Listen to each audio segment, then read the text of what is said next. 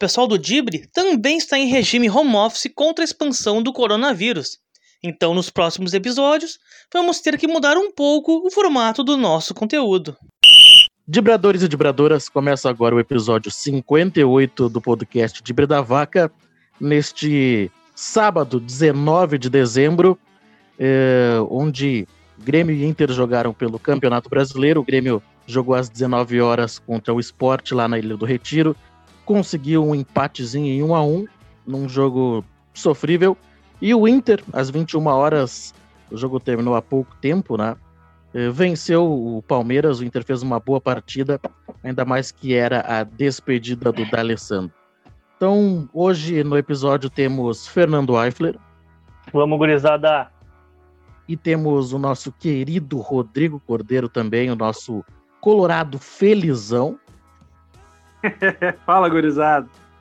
Tá aí ele, hein? Tá todo felizão. Então vamos começar, né? Sem delongas. Vamos começar com o Grêmio, né? Que jogou um pouco mais cedo deste sábado. Fernando Eifler, respira fundo e me diz pra, pra ti o que foi o jogo do Grêmio contra o esporte. Foi uma desgraça completa. Completa. É que, é que gremista é um, ser, é um ser iludido é iludido por natureza. Quando o cara pensa, depois do primeiro jogo, por exemplo, contra o Santos, na Libertadores, não, não pode jogar pior que isso. Vai lá e joga. Aí sai do Santos, não, agora não vamos pegar um time ruim que nem o esporte. Não tem como jogar mal de novo. O Grêmio vai lá e mostra, não, tem sim, eu vou provar que tem. Cara, foi horrível, foi ridículo. O esporte, com suas claras limitações, tentou mais ou menos emular um pouco o sistema que o Santos impôs ao Grêmio pela Libertadores, que é tentar marcar um pouco mais em cima no início, e depois dar uma recuada nas linhas e sair em, velocidade. Sim. O Grêmio hoje levou mais um gol de contra-ataque. Isso também prova que o Renato não entendeu absolutamente nada do que aconteceu contra o Santos, né? Que o esporte, como eu falei, mas nas suas limitações, mas fez um sistema mais ou menos parecido, principalmente até a hora do gol, e depois abdicou total de jogar bola. Sim. Mas, cara, a escalação o Grêmio surpreendeu de novo. De última hora mudou, e entra time reserva, colocou time titular. Patinou mais uma vez, né? Igual tinha sido contra o Goiás. E aí tu começa a questionar coisas do Renato, que sempre poupou muito, aí criticavam muito ele. Ah, não tem por que descaracterizar tanto. Sim. Aí hoje ele vai lá e coloca o PP para jogar, sei lá, o trigésimo jogo consecutivo dele. Já tá bem claro para muita gente que assiste futebol que o PP cansou, ele já não consegue render muito, ele tá um cara mais cansado. Eu acharia legal ter poupado pelo menos ele nesse jogo. E aí, sei lá, cara, e vai da escalação do Grêmio também, do sistema que parece que não funciona. O Grêmio é um time muito vulnerável. Sim. E para mim a principal característica do jogo, assim, é. Que até comentei com, com, contigo, né, Jane, durante a transmissão do jogo, que parece que o Grêmio é um time que largou de mão. É um time sem reação, um time omisso, apático. Acomodado, um parece, né? Acomodado, time parece que tanto faz, parece que do lado desligou a chave, assim. Tava numa ascendente, tudo bem, ah, times fracos, mas tava numa ascendente. Aí, de repente, voltou aquele marasmo que tava há cerca de dois, três meses.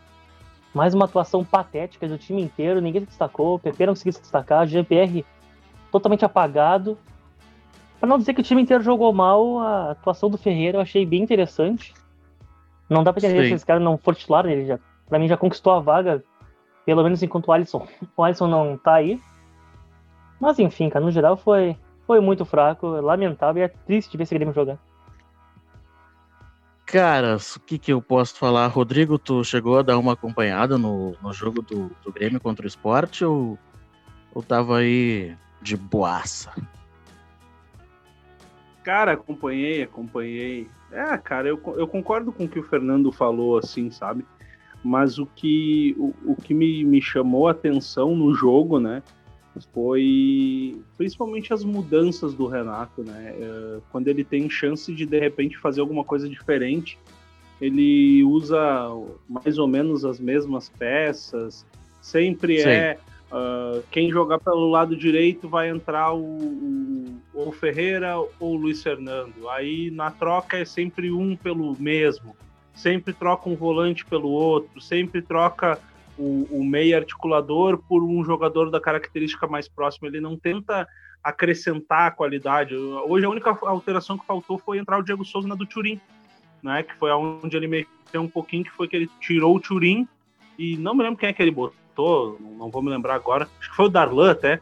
Uh, e, e, claro que, a, que a, a, expulsão do Kahneman complicou talvez um pouco do, do que seria a, a, a, proposta do jogo do Grêmio no segundo tempo ali, né? Sim. Mas, cara, o Grêmio, ele tá. A sensação que eu tenho, assim, o Grêmio ele é um reflexo do como o Jean-Pierre está.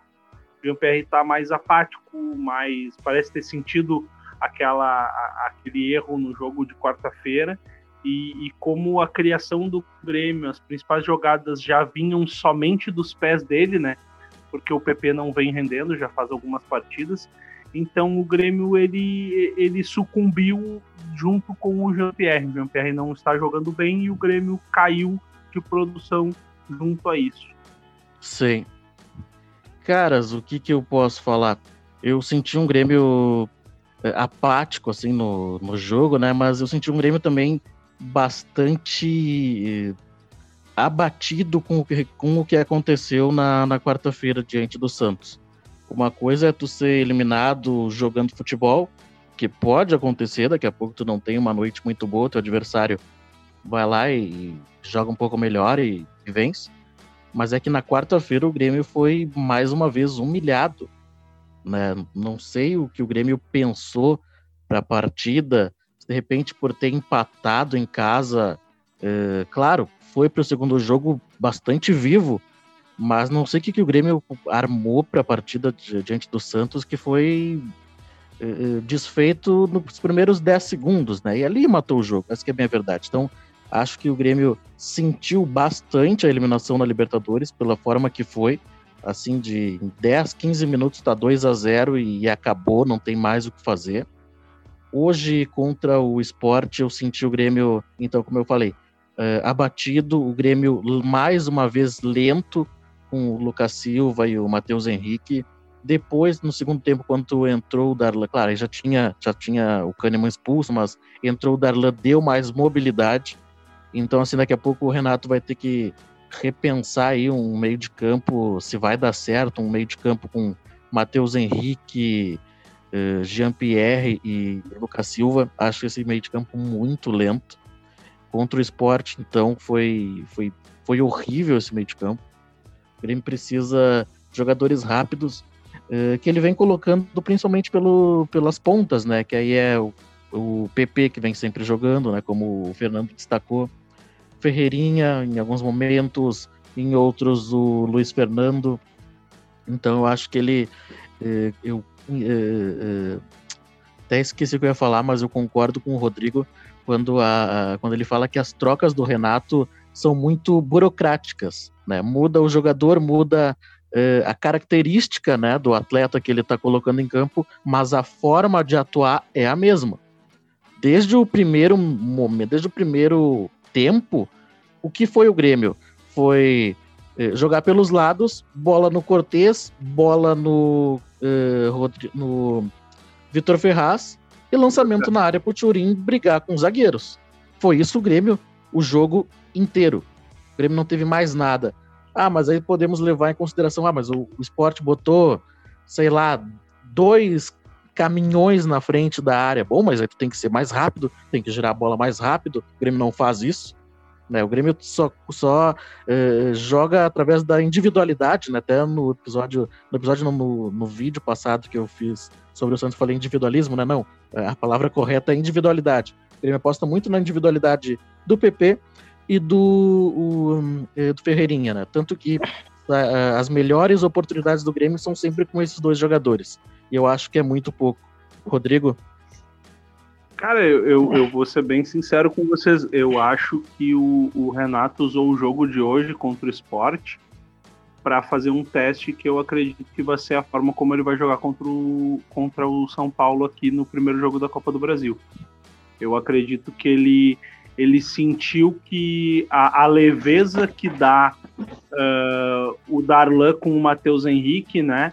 uh, causa também uma, uma fragilidade defensiva tu não ter aquele primeiro jogador que, que a gente sabe que o Renato gosta, né, de ter o, o primeiro volante mais marcador, mais pegador, e talvez Sim. dentro do elenco do Grêmio quem mais chegue perto disso Uh, apesar de eu achar que não é essa a principal característica dele, seja o Lucas Silva. Então eu acho que ele usou esse jogo do esporte para tentar achar um meio de como enfrentar esse São Paulo que ele é muito movediço e que ele tem principalmente no Igor Gomes e no Sara ali, que são jogadores de velocidade, né? Ele tem essa qualidade.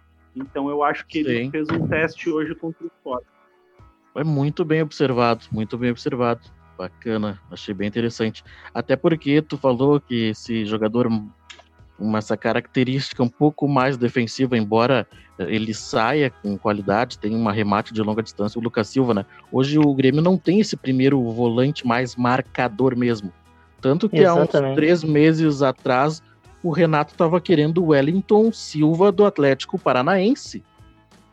Cara, eu não, tenho Wellington, três. É, três... Wellington, né? Wellington, só o Wellington. É o Wellington. Eu tenho três primeiro volante. Eu troco no taco por qualquer um desses meia aí de vocês. No taco ali tem Musto, Lindoso e qualquer um. Eu troco não, ali, obrigado. tu me manda o Darlan. Ali, ele quer, ele gosta, eu tenho aqui, ó. Eu levo eles. Faço a segurança para assim, deles. O Musto não precisa. Tá, esse não precisa. Esse não acho que não, não vai pegar bem, né? Sai direto do Inter pro Grêmio não, não vai dar certo. Mas assim. É porque Grêmio... ele joga pro Grêmio, né? Ele joga pro Grêmio, né? é, o Musto, o Musto é nosso. O Musto é nosso. Mas, enfim, eu achei bem interessante essa tua observação, Rodrigo. Realmente pode ter sido um teste pro jogo contra o São Paulo, que eu acredito que o Renato não vai colocar um time tão aberto assim uh, Fernando? Não, concordo contigo com essa parte que o Grêmio não vai colocar um time tão aberto contra o São Paulo. Mas eu tava lembrando de outra coisa que me chamou muita atenção do jogo do Grêmio de hoje. É que o Grêmio voltou a pecar numa coisa que a gente comentava aqui no Dibre há cerca de dois, três meses também, naquela fase. Naquela fase pior do Grêmio, que é os espaçamentos absurdos. Eu notei várias vezes hoje o Grêmio, como o Jean-Pierre não apareceu em campo quase hoje, o Grêmio abria a jogada, sempre pelos flancos.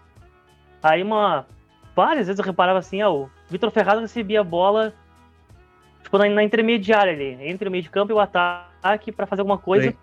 E aí tu olhava, tinha um buraco no meio de campo, um buraco. Não tinha ninguém para receber a bola. Aí acontece aquilo que a torcida fica indignada, que é o time tá indo pro ataque, para a bola, volta pro, volta pro Jeromel ou pro zagueiro e circula a bola. O Grêmio não tem aquela peça, tipo, o Grêmio tem dois meias que jogam de volantes ali, mas volta e meia fica esse buraco no meio. Falta aproximação, falta as linhas jogarem mais juntas, falta opções de passe para o Grêmio conseguir chegar. O esporte estava totalmente fechado e o Grêmio ainda assim não Sim. tinha aproximação. Aí fica impossível fazer alguma coisa. E contra o São Paulo isso vai ser fatal, né? Não dá para rachar desse jeito. Mas ao mesmo tempo hum. também que o Rodrigo comentou que o Renato fez alguns testes hoje pro jogo contra o São Paulo, eu concordo que ele fez uns testes. Mas eu não sei se deu tão certo, até por uma coisa que o Denilson comentou também comigo durante a transmissão, que esse sistema com o Lucas Silva, o próprio Jean-Pierre e tudo mais, deixou o Grêmio muito lento. Mas que o Lucas Silva seja mais marcador que o Darlan, se tu botar um guri rápido, ele também não vai pegar. Ele também não vai conseguir ganhar na corrida. Então, sabe, tem que ver até que ponto que isso é um ganho ou não. Ele deixa um é pouco mais resguardado, é mas ainda assim ele é lento. Oi? É que eu acho que é que eu acho que ele é mais posicionado, posicionamento, porque ele Sim. entra no meio da zaga, claro que não não que nem o, o Inter do Cudê ali que o jogador ficava literalmente no meio, mas ele dá essa primeira saída e ele libera, porque é essa questão que tu falou do buraco no meio, quando o Grêmio joga com o Darlan e com o Matheus Henrique, sempre tem um jogador que, que tapa o buraco oposto ao do Jean-Pierre, né? O Jean-Pierre, ele normalmente cai um pouco mais pela esquerda, e aí tu vê o Matheus Henrique subiu pela direita. Quando o Jean-Pierre cai pela direita, tu vê que o Matheus Henrique segura e, uma, e, o, e o Darlan sobe um pouquinho mais.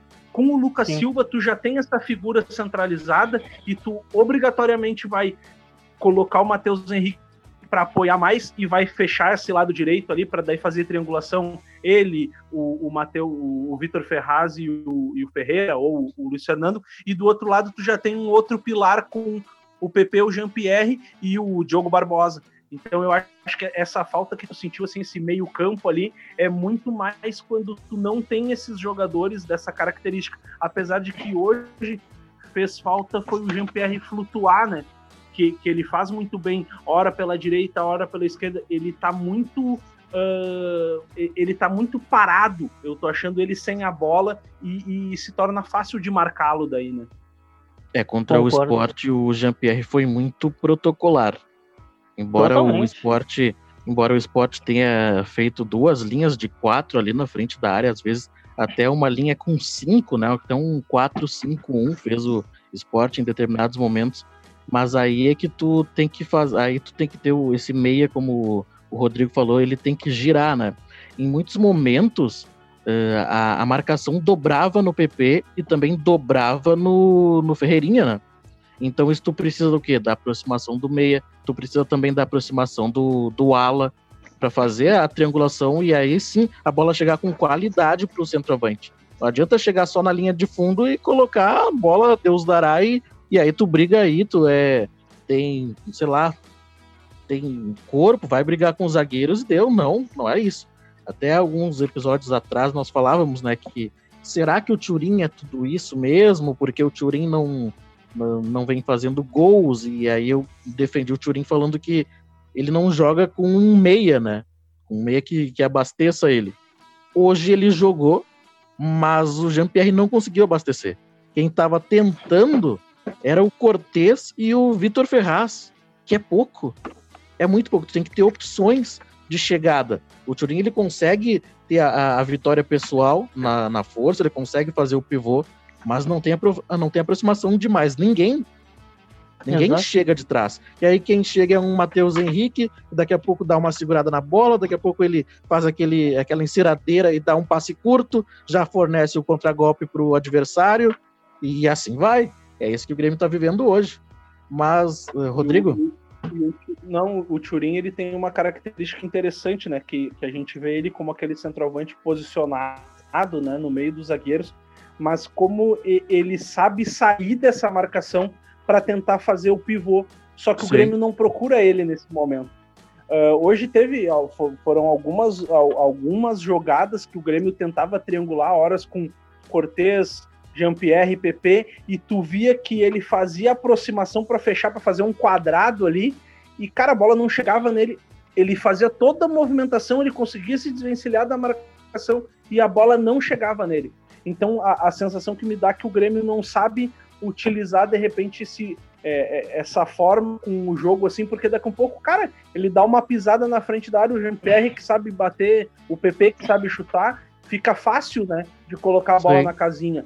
Só que o Grêmio ele opta por duas, três vezes um toque a mais e, e teve um lance, acho que o jogo foi bem no início do jogo que o Matheus Ferraz teve o teve o Vitor Ferraz, desculpa, ele teve de frente pro gol para bater, para dar uma estocada na rede e ele tenta um passe para trás.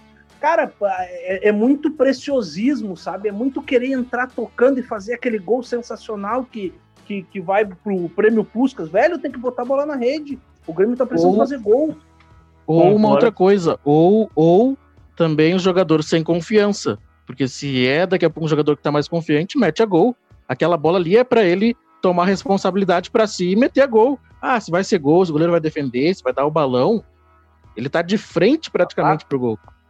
Né? E aí, como ele tá sem confiança, ele tenta dar o, o, o passe para trás. E aí, bom, ele. Bom, agora é com quem chegar aqui de trás e não é mais comigo. É, eu entendi esse lance dessa forma. Faltou confiança e aí ele fez o, fez o mais fácil, não fez o simples. O simples seria bater a gol. Ele fez o mais fácil de dar o tapa para trás e aí é com vocês aí. É que ele agora é, né? é vem cá, vem cá meu nego. Para não se complicar, né? É, Exatamente, aí não, aí não é culpa minha se errar, né? Exatamente, para não se complicar. Mas, mas é isso, acho que foram é, bastante interessantes as observações do Rodrigo. Ele que, que, como Colorado, ele enxerga a partida de uma outra forma também, né? Acho que isso Sim. é o mais legal do Dibre também, né? A gente tá aqui no emocional dizendo que o Grêmio foi uma merda mais uma vez, e aí ele consegue destacar algumas coisas que o Grêmio pode utilizar no, na próxima partida. Então, é, isso é, é, o legal do Dibre também, né? Mas, meus queridos, acho que a gente pode é já tem... passar. Oi. Ô, Dani, Fale. é que tem uma coisa engraçada, né? Como a patroa é, é gremista e ela, ela é fervorosa, né? E não tem momentos que eu sinto que, cara, eu tenho que ficar quieto. Não dá pra me falar muita coisa que eu não tô analisando. Aí eu, bom, é, essa aqui eu vou guardar pro Dibre. Essa aqui eu anotei no WhatsApp aqui, vou guardar pro Dibre. E aí eu mais daqui a pouco eu falo, falo pra ela, toma uma ruim. Não, né? Sou bobo eu. Muito bem. Muito bem, mas eu acho que. Vai lá, tu quer só, fechar? Eu só tenho mais um, um rápido destaque. Vamos lá, que então. Vontade, que vontade de jogar bola que tava Thiago Neves, hein? Não, o Thiago Neves quase meteu uma caixinha, né? Poxa, cara, tava até no, dando carrinho. Pô, tava bem louco jogando. Pô, o Thiago Neves, que é nosso, queria fazer gol contra a gente, cara. Tá ganhando um caminhão de dinheiro aí de nós e quer fazer Lamentável, gol contra né? nós ainda. Lamentável o seu Thiago Neves. Tá? Mas pronto, agora contra, pode passar que não vale a pena Contra o CSA tu não joga nada e contra o Grêmio tu quer jogar. Sem é, vergonha. Né? Sem vergonha. tá? Vamos então encerrando de Grêmio e de Grêmio e Esporte, né, que o Grêmio conseguiu um empatezinho ali num pênalti. Só um, um último ponto. O árbitro estava de frente pro lance e ele não deu nada. Deixou a bola seguir. Teve que vir o VAR e dizer: olha só, ô merda, isso é muito pênalti. É muito Vai pênalti. Lá. Não é que é pênalti, é Cara, muito sabe, pênalti. Sabe o que, que eu acho mais absurdo? É que ele, ele dá um cartão amarelo pro PP, porque o PP reclama que é pênalti pra caramba. E ele não tem a hombridade de retirar o cartão. Porque o cartão não, só exatamente. o cara reclamou do pênalti que ele não deu. Na hora, eu na TV, eu tô a 6 mil quilômetros do Recife, eu vi que foi pênalti. O cara tava a 3 metros não viu, velho. É, é, é impressionante. é impressionante. Então, pontuamos aqui uh, Esporte e Grêmio 1 a 1 E agora vamos falar do Inter. Inter que recebeu o Palmeiras no Beira-Rio, venceu por 2 a 0 numa partida muito madura que no final o Inter, olha o que eu vou falar, soube sofrer. Olha só que loucura. Rodrigo Cordeiro, como tu viu essa partida? Cara, eu vi com o cu na mão. Desculpa o termo. Se quiser cortar, A sinceridade é tudo. Ô, tu tá louco, tio? O Inter faz um gol com 10 minutos. O primeiro tempo o jogo não aconteceu, né? O jogo ficou tranquilo, foi tudo numa boa, bem dominadinho ali. Só que o segundo tempo eu achei bom. Agora vamos, vamos estourar, né? Vamos tentar alguma coisinha. Cara, o Inter fez duas linhas quase de cinco. Porque o Dourado, ele, quando o Palmeiras tinha a bola, ele entrava no meio do zagueiro e, o, e às vezes o Galhardo entrava no meio dos meio-campo. Então, cara, era, foi um Deus dará. Mas falando agora um, um pouquinho sem bobajada, uh, cara, uh, me surpreendeu a escalação do Inter, né? Uh, não só pela, pela, pela figura do, do Caio Vidal ali na frente, mas principalmente Sim. pela forma de jogar. A gente já viu o Inter jogando em alguns momentos 4-2-3-1, 4-1-3-2, é, um monte de coisa. E o Abel o papito da Ir 4-1-4-1, aquele jeito maroto, né? Uh, mas com um pouco de, de diferenças, né? Porque ele tinha na figura do Caio Vidal o jogador, a válvula de escape, que para mim foi o melhor jogador do Inter no primeiro tempo tentou jogadas individuais, teve vitória pessoal, foi muito bem. Quem eu já não achei tão bem foi o Praxedes, errando lances meio roubos, passes, até mesmo questão de posicionamento, pareceu um pouco Sim. desligado, uh, faltou uh, um pouco mais de, de, atenção em determinados momentos. Mas o Inter fez um gol cedo, uh, conseguiu de repente, por causa disso, fazer a proposta de jogo que ele tem para oferecer, né? Que é de muita entrega, de muita bravura, mas sem Sim. muita qualidade, né? Uh, que a gente tinha principalmente dos, nos laterais mais avançados, aquela, aquela infiltração, sempre um jogador caindo pela ponta. Isso o Inter não tem mais e acredito eu que a gente possa esquecer da mente essa ideia, pelo menos por, um, por enquanto, até o, de repente o final da temporada. mas no segundo tempo o Inter soube sofrer, que nem tudo de teste, Deilson, uh, e conseguiu numa escapada, um belo passe do Edenilson, um baita gol do Yuri Alberto, que para mim uh, deve ser titular do Inter, né? Tá caindo Sim. de maduro isso. Então, e hoje então o Abel até no segundo tempo. É, e até no segundo tempo o que me chamou a atenção foi que em determinado momento ele jogou com o Yuri Alberto, o Caio Vidal e o Thiago Galhardo para ter uh, o contra-ataque, né? Só que não deu certo. Daí depois que ele tirou o Galhardo, que ele centralizou mais o Yuri Alberto, é que o Inter conseguiu. E cara, o destaque do jogo eu acho que é o, o encerramento de um ciclo, né? O da Alessandro após 12 anos, 517 partidas, uh, dá adeus ao Esporte Clube Internacional, pelo menos nesse momento, né? A gente não sabe se num futuro próximo ele possa voltar como jogador, como dirigente, como técnico, né? A gente sabe que ele já demonstrou esse interesse em outras oportunidades. E Sim. fica a, essa bela história, né? De títulos, de, de entrega e daquele jogador que te representa dentro do campo. É isso que eu sempre tive nele, assim, né? Tá aí, Rodrigo Cordeiro. Uh, Fernando, tem algum parecer sobre Inter e Palmeiras? Cara, eu achei uma boa atuação do Inter. O Inter vem dando algumas mostras de melhora, tirando aquela partida bizonha contra o Botafogo, né? Sim. Achei o Inter num modelo de jogo interessante. Hoje conseguiu incomodar bastante o Palmeiras, que vinha numa fase muito boa. Achei que o Inter conseguiu dar uma travada nesse sistema do Palmeiras. Achei o Palmeiras muito agressivo no jogo de hoje, estava batendo muito. Primeiro tempo teve vários cartões amarelos, o Inter apoiou bastante no jogo. Até achei que o. Acho um que é o Gabriel Menino, né? Se ele tivesse sido expulso ainda no primeiro tempo, não seria injusto. Que ele fez várias faltas, fez pelo menos três faltas que merecia, cara, merecia um cartão, né? Mas, cara, no geral, tipo, o Rodrigo sintetizou muito bem o que foi a partida. Sim. Isso também, tipo, que o Inter soube sofrer, o Inter fez um primeiro tempo dominante, no segundo, eu achei que. Até, até foi pela proposta do Palmeiras. O Inter acabou retraindo demais, o que é muito perigoso. Acabou conseguindo segurar, mas poderia ter. Em alguma falha assim, individual, poderia ter sofrido gol de empate. E aí, quando tu tem um jogador um pouco melhor, né? Um pouco acima da média, que nem o Yuri Alberto, o cara decide, né? Uma escapada, uma chance clara de gol, toque por cobertura, caixa 2 a 0 Fim de papo. Acho que o jogo de hoje pode servir principalmente para o Inter ganhar uma moral. Botar, deixar para trás aquela fase desgraçada que tava de tudo dando errado, tomando gol de qualquer jeito, o time jogando cada vez pior.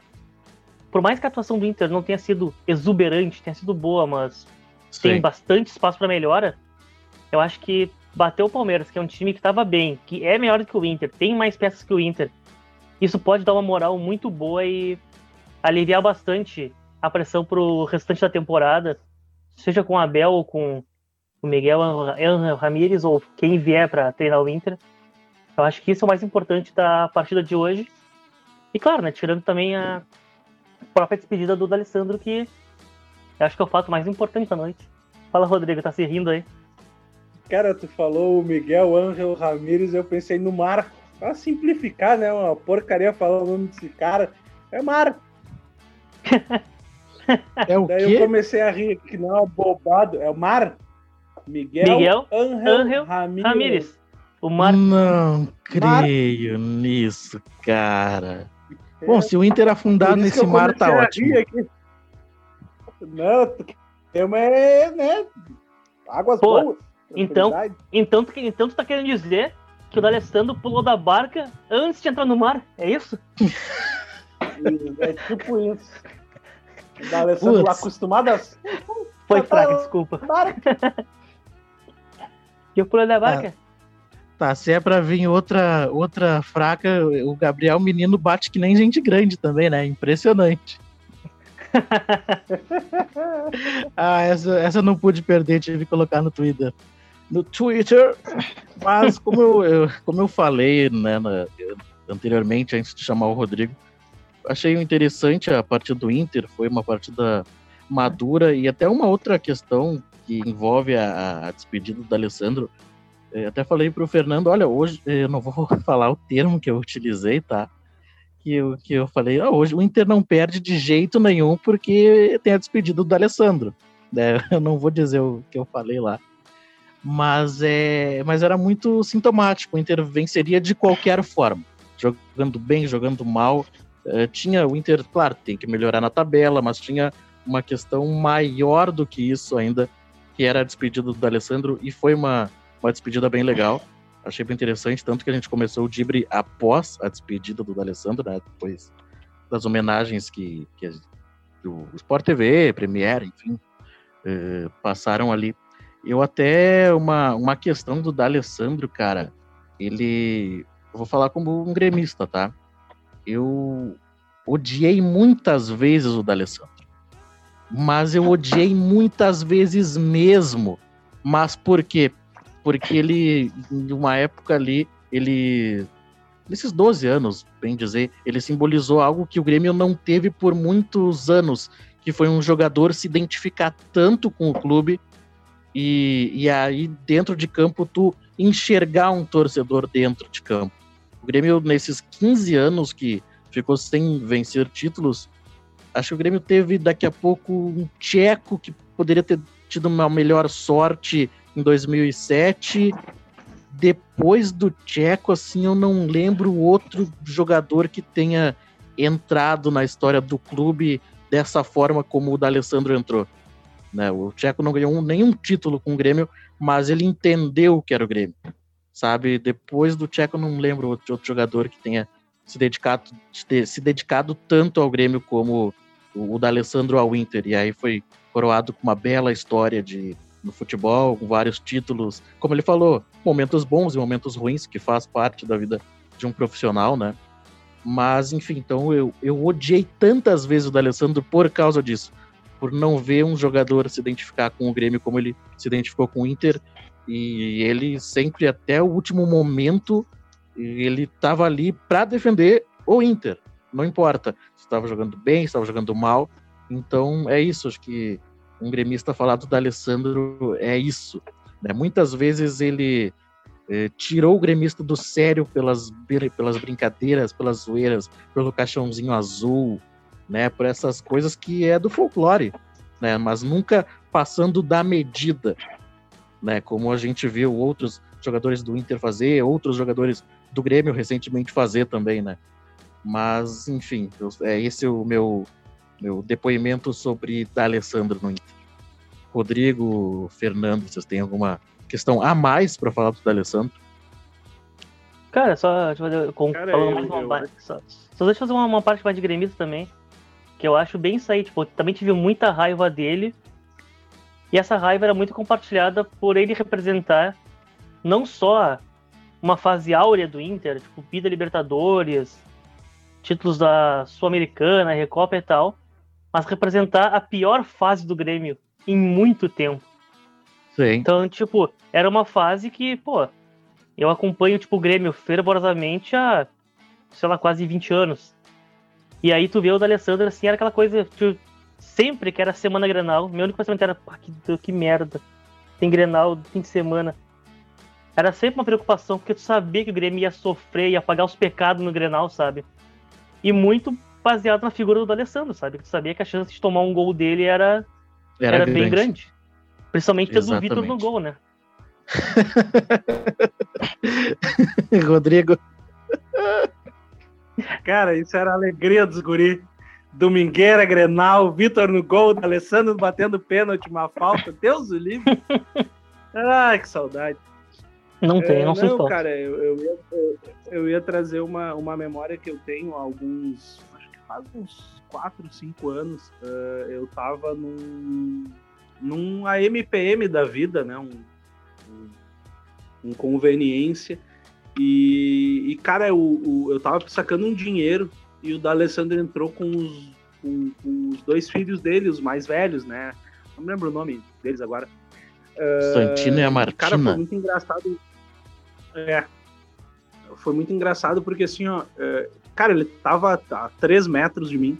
E sabe o que é tu não ter reação Uh, eu só fiquei parado olhando o que ele estava fazendo. Ele entrou, pegou picolé, falou com os filhos dele, entregou o picolé, abriu para as crianças, foi pagar e eu fiquei parado de boca aberta no caixa só olhando o que ele estava fazendo.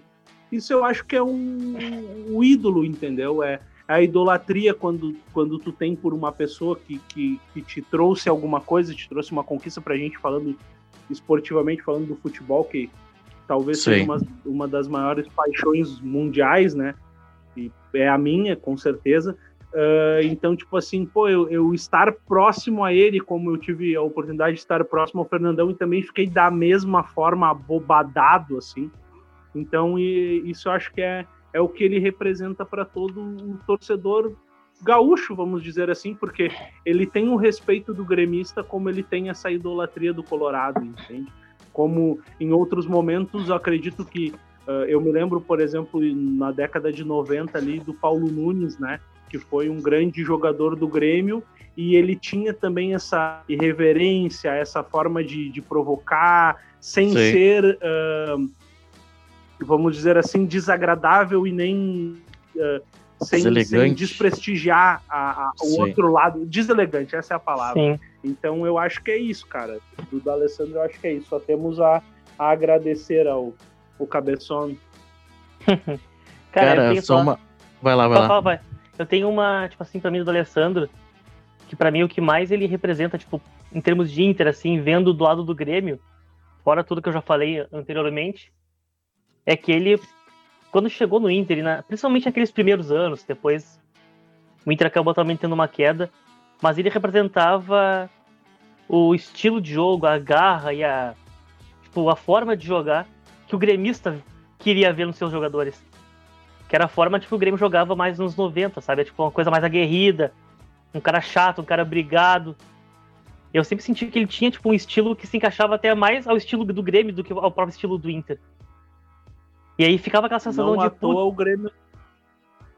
É, o Grêmio tentou ele, né? vou te cortar, mas, mas não à toa. Não, e não só isso, mas não à toa o Grêmio ele busca incansavelmente um castelhano para ter essa representatividade que.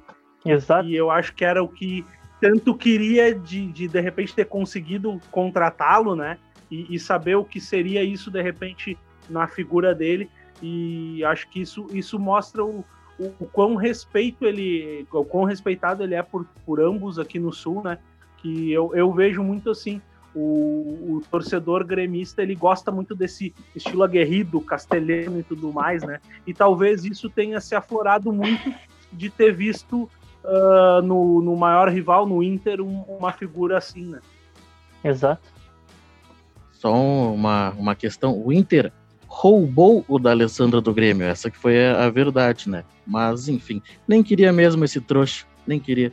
Joga nada. joga nada. Nunca jogou nada. Ganhou uns títulos aí por pura sorte. Essa que é a verdade. Mas eu quero falar um, uma passagem. Acho que é um ano e meio, dois, eu acho. Eu vi o da Alessandro ali no Iguatemi. Não, o da Alessandro baixinho, pouco, pouca coisa maior do que eu, assim. Tava ele, acho que um amigo dele, sei lá não, não conhecia. E aí, tipo, eu fiquei olhando assim do Alessandro pensando, pô, será que ele tira uma foto? Será que ele. Não vou incomodar ele, né? Tirar uma foto com ele. Mas eu, ah, mas é o da Alessandro, né? Não, ah, não vou. Sou gremista, não vou tirar foto com o da Alessandro, né? Já encheu tanto o meu saco que tá, daí eu fiquei só olhando o da Alessandro ir conversar com um amigo e, e se perder na multidão do, do Iguatemi. E é muitos anos atrás, tava eu meus primos no Praia de Belas, e tava o Yarley lá, só pra um parênteses. E aí no Yarley eu tirei foto. O Yarley não era tão chato quanto o da Alessandro. Só claro que essa foto com o Yarley foi perdida, né? Não era tempo de celulares tão bons, então Sim. sei lá onde foi parar. Mas só essa, essa questão aí. E, e é isso, meus queridos. Eu acho que de futebol em si nesse final de semana é isso. Um prêmio, uma atuação fraca. O Inter foi sóbrio, conseguiu uma boa uma, é uma boa vitória que o coloca novamente ali entre os quatro é, que se classificam diretamente para Libertadores, né? Mas é isso. Vocês têm mais alguma questão para pontuar de, de, futebol aí? Acho que era, que era isso. Do, do sabadão era isso. do sabadão. Bah, cara, esse sabadão tava bom para tomar um gelo na rua, num sambinha na CB. Coisa linda, pai. Mas ainda não pode, né? Uma porque Em não breve. tem o samba, uma porque não tem o samba em lugar nenhum. E eu não vou em lugar clandestino. E outra que também não tem a vacina, né? A vacininha. A vacina, o toque me foi da vacina. Porque eu vou tomar a vacina, né? Eu quero. Lógico. Eu tava lendo. Já tá chegando. Tá, não, vai chegar. Uma hora vai chegar, não tem, cara. Eu tava lendo que a vacina da Rússia, até uma coisa não nada a ver com futebol, mas enfim, é, o vivente tem que ficar 42 dias sem tomar álcool. Cara, olha que, que absurdo. Olha que absurdo, cara. Tô tranquilo, então. A Rússia já foi Vai pro quebrar- espaço. Olha só, a Rússia já foi Vai pro quebrar a espaço. economia da Rússia. Olha aí, imagina. Aí não vão, os caras lá na Rússia não vão tomar a vodquinha deles. Entendeu? Não pode. Os russos só- tomar. Os russos vão tomar vacina americana. Imagina, seria. Seria, mas olha só, os russos já foram pro espaço e aí fazem uma vacina que o vivente não pode beber por 42 dias. Isso é inadmissível. Tá ouvindo, Rússia? Não gostei disso. Putin, esse é pra ti. Essa é pra ti. Mas, meus queridos, eu acho que, que era isso. Não- nem chegou o tempo ainda de aqueles que marca aqui o. Ah, esqueci. Não quer projetar. Odeio. Sim, não, vamos, vamos, vamos Não projetar. Vamos, vamos projetar, porque na quarta-feira, às 21 horas Ai, e meu 30 Deus. minutos, o Grêmio recebe o São Paulo, que é o líder do Campeonato Brasileiro, que jogou na quarta-feira ou na quinta e ficou aí e vai ficar uma semana só trabalhando e descansando e, e- e recuperando atletas, enquanto o Grêmio teve jogo aqui, jogo ali, vai voltar de viagem, vai não sei o quê. Mas, enfim, né? Fernando, como tu enxerga essa partida e um, um ponto principal para o Grêmio eh, chegar vivo no Morumbi na segunda partida lá no dia 30, para ti? Cara, enxergo essa partida com bastante receio, bastante medo, eu diria assim. Porque o time praticamente faleceu nas últimas semanas, né? Vem jogando Sim. cada vez menos. O São Paulo é um bom time, é muito bem treinado, tá numa fase muito boa. Então, sendo bem sincero, não sei muito o que esperar dessa partida, porque a partida vai depender basicamente de como o Grêmio vai se portar em campo. A gente já sabe como é que o São Paulo vai se portar. O São Paulo tem um esquema tático pré-definido, os jogadores pré-definidos e não foge muito daquilo. Vai depender muito do Grêmio e, sinceramente, eu não, não vejo o Grêmio jogando, melhorando tipo do nada assim, fazendo uma excelente partida. Eu Sim. espero que pelo menos os jogadores entrem ligados, como não entraram contra o Santos, né? Entrem mais ligados, mais focados e com mais gana de jogar bola. Que pra mim é a única chance de sair vivo, né? Já também agradecendo ao regulamento da Copa do Brasil, que não conta o gol fora, né? Já é um alento pra torcida gremista. É o Grêmio não ser massacrado que nem foi pelo Santos, né? Basicamente. Sim, porque, porque o Grêmio vem vazando, né, nessas últimas partidas. O Vem, Grêmio vem levando gol e gols, né, principalmente. Exatamente. Mas então, o- assim... Só, Oi, só vai lá, vai lá. É que o Rodrigo tinha comentado antes também que o São Paulo também tem, principalmente a figura do Igor Gomes e do Gabriel Sara, jogadores rápidos na escapada. E o Sim, Grêmio tá sofrendo muito com isso. Sofreu extremamente com o Santos, sofreu hoje contra o Sport, né? No sábado contra o Sport. E tem que cuidar para não sofrer com o São Paulo. Não pode deixar um time muito exposto, que senão vai acabar sendo fatal. O Grêmio vai ter que fazer um jogo muito cauteloso. Não vai poder se atirar muito para cima do São Paulo. O São Paulo também com certeza não vai vir tanto para cima. Ou talvez venha, né? Se se inspirar no Santos e marcar a sua pressão. Mas eu imagino que o São Paulo vai ser um pouco mais cauteloso para ver como é que o Grêmio vai se portar para tentar matar no contra-ataque o Grêmio e pegar o time mais aberto. O Grêmio vai ter que se ligar com isso, não vai poder fazer um sistema tão exposto. Para mim, a única É. forma de chegar vivo lá no segundo jogo. sim. Até tu falou um ponto importante antes de passar para o Rodrigo. Falou um ponto eh, importante, né, que eh, agora na Copa do Brasil não, o gol fora não vale dois, né, não tem esse critério. Então, talvez o São Paulo espere um pouquinho por causa disso, entendeu? Não queira chegar logo de início e tentar matar, porque, por exemplo, se eh, tivesse o saldo qualificado, tu fazendo dois gols fora, tu praticamente eliminou o adversário. Né? Então acho que o São Paulo pode eh, tomar um pouco mais de cuidado por causa disso, né? Daqui a pouco o São Paulo pode pressionar o Grêmio e, e jogar no campo do Grêmio e dar o contra-ataque para o Grêmio, né? Que é última, últimos bons momentos do Grêmio é, é, assim, são sempre com escapadas, né? Mas eu Exato. quero ouvir um pouquinho do, do Rodrigo Cordeiro, o que ele acha da partida. Depois vamos é, projetar aí placares. Placares, eu gosto de placares. Rodrigo? Cara, eu, eu, eu acho um jogo muito delicado, tá? Uh, por, por algumas questões, assim. Eu, eu acho que o, que o time do, do São Paulo ele encontrou uma forma de jogar e, e ele tem uh, na, na figura do Daniel Alves ali como uma espécie de primeiro, às vezes segundo volante, um, um jogador de muita qualidade na saída de bola, né?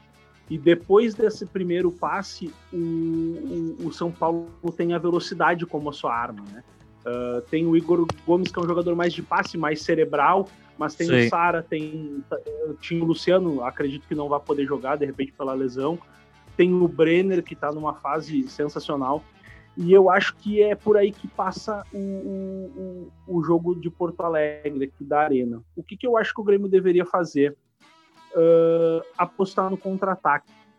Dar a bola para o São Paulo, que é um time que gosta de ter a bola, e tem a mesma dificuldade que todos os outros times têm de enfrentar um time mais fechado só que o Grêmio ele tem na figura do PP um, jogador de, de, extrema qualidade, velocidade, drible, e de repente por aí que o Grêmio pode conseguir uma vantagem, nem que seja mínima, né? Uh, segurar o jogo, o Grêmio tem uma marcação forte, principalmente retornando o Kahneman, que hoje não foi bem, teve a infelicidade expulso e tudo mais, mas uma defesa com Kahneman Jeromel, de repente segurar um pouco, não sei se daqui a pouco não colocar o Cortez ali pelo lado esquerdo e liberar o Vitor Ferraz, ou colocar o Vitor Ferraz, que é um pouco mais uh, preso comparado ao Orenjuela, que está lesionado, e, e, botar o Diogo Barbosa para ajudar nessa, nessa uh, auxílio ao contra-ataque, né? Que o, o que falta para o Grêmio, de repente, é, é povoar mais o campo quando ele tem a bola contra-atacando, né? O Grêmio, como um propositor de jogo que é, ele tá criando muito, ele tá tendo muita dificuldade de criar. Então daqui a um pouco vale a pena entregar a bola para o São Paulo.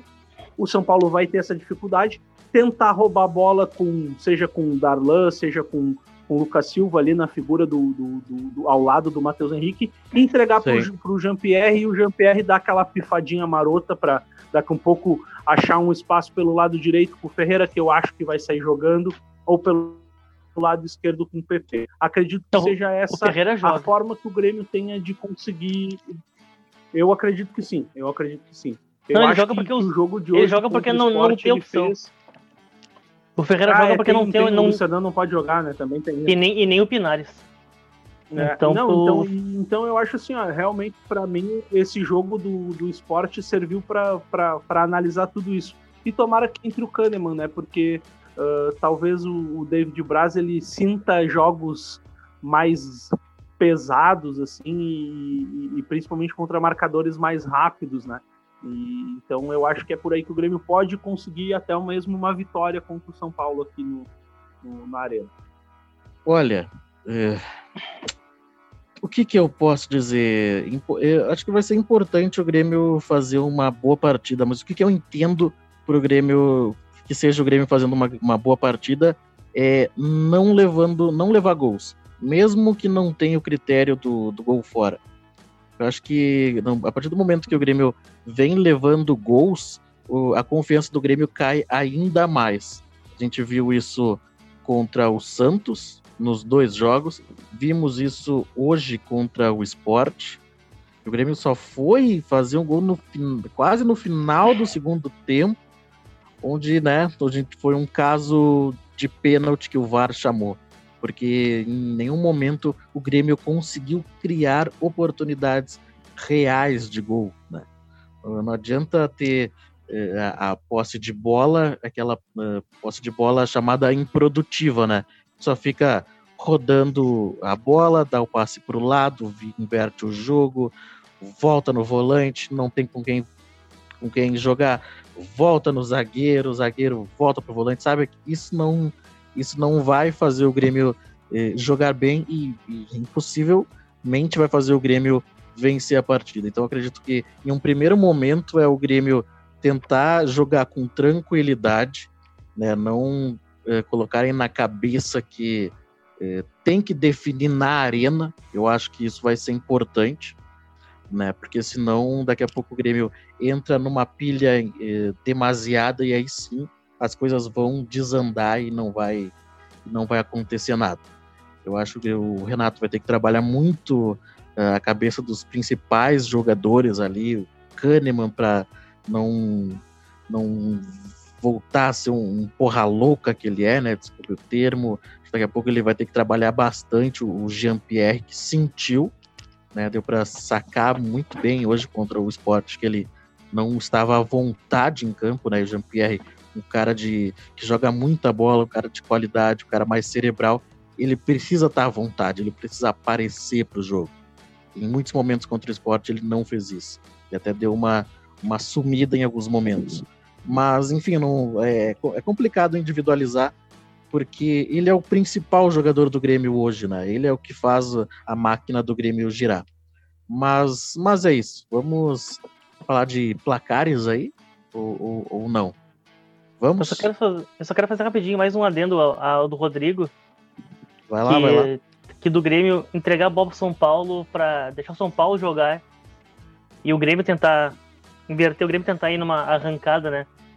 Eu acho que é uma proposta interessante de jogo, mas eu vejo ao mesmo tempo também muito arriscado.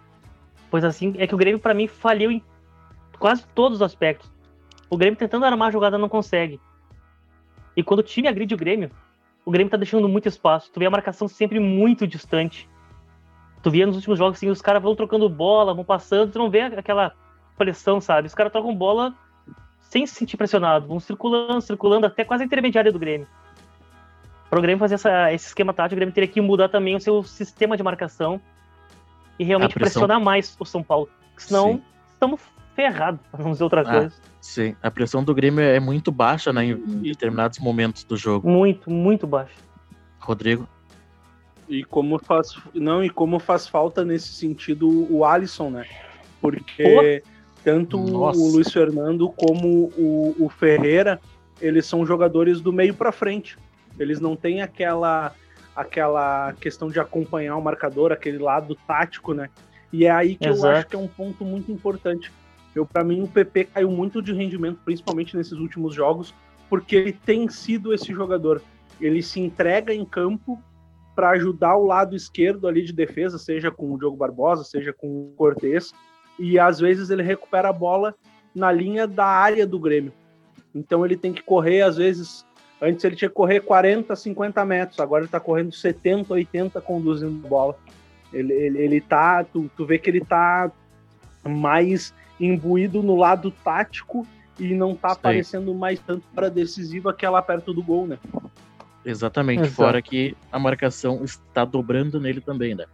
Mas é isso, meus queridos. Eu acho que podemos encerrar né, esse episódio. Vamos falar de placares ou, ou não? Vamos, claro. Fernando. Depois de falar tudo isso que eu falei, todo esse preâmbulo, todo esse medo, este pavor que eu estou do São Paulo, o Grêmio vai ganhar só de 1 a 0 Tá aí, o Grêmio ganhando só de 1 a 0 Rodrigo Temos que confiar, né? Importante. Eu ia meter 3x0 o Grêmio. Bah. ah, eu, acho que eu, é eu, eu, vou por esse do Fernando, mas eu, eu acho que vai ter mais gols. Eu acho que 2x1 pro Grêmio. Acho que o Grêmio consegue, consegue uh, virar um pouco essa, esse lado não tão bom dessas, dessas Olha partidas. aí. Eu acho que o Grêmio tem mais futebol, até mesmo do que o São Paulo. Oh, é, o, Mas, é o zicador, olha hein? que tal, é um zicador. Eu vou começar daqui a pouco falar com uns caboclos aqui, com uns negócios, tudo com Deus. Vou, vou trazer com todas as religiões para essa zica não, não funcionar, entendeu? Vou trazer tudo aqui para dentro de casa e fazer uns axé aqui. Vamos embora, Grêmio. Não é zica, cara. É, é que eu realmente acho que, o, que o, o, Grêmio ele tem melhores jogadores que o São Paulo. Só que, principalmente, se tu pegar ali a, a zaga do São Paulo, eu acho muito comum, falha demais. E, e se o Grêmio souber. Eh, eu lembro muito bem do, do Grenal que teve no Brasil do, da, da Libertadores, que o Grêmio adiantou a marcação e subiu as, uh, naquela linha de três. O Inter saía com. Na época era uh, Zé Gabriel, Cuesta e, e Musto, né? O Grêmio adiantou a linha e complicou o trabalho de passe do Inter. E o São Paulo Sim. sai com a bola no chão o tempo inteiro. E eles erram o tempo inteiro. Então, daqui a um pouco, se o Grêmio souber aproveitar isso, ele pode, daqui a um pouco, até conseguir fazer um colocar elástico, entendeu? Porque o, o, o, São Paulo ele não se intimida de errar e fazer novamente. Eles erram, tomam um gol e na jogada seguinte eles fazem a mesma coisa. Então, daqui a um pouco o Grêmio, uh, se souber analisar bem isso, pode, pode daqui a um pouco até conseguir um placar melhor do que um, um gol de diferença. A chamada irresponsabilidade tática. É, eu acho que pode ser um a um. Acho que vai ser um a um, porque o Grêmio vem levando gols e o Grêmio o máximo que vem fazendo é um gol também, então aposto no empate de um a um. Então, meus queridos, quero Agradecer a presença do Fernando Eifler. Feitoria, valeu, gurizada. Quero agradecer a presença do nosso querido Rodrigo Cordeiro também. Falou, gurizada, valeu. E quero fazer aquele pedido, né, de todo final de, de episódio, que o pessoal que curte o nosso trabalho é, nos procurarem aí na, nas, nas mídias sociais, nas redes sociais, Facebook, Instagram, YouTube, Twitter, arroba da Vaca, e que o pessoal compartilhe né, o nosso conteúdo, que é o mais importante também. E era isso, meus queridos. Até.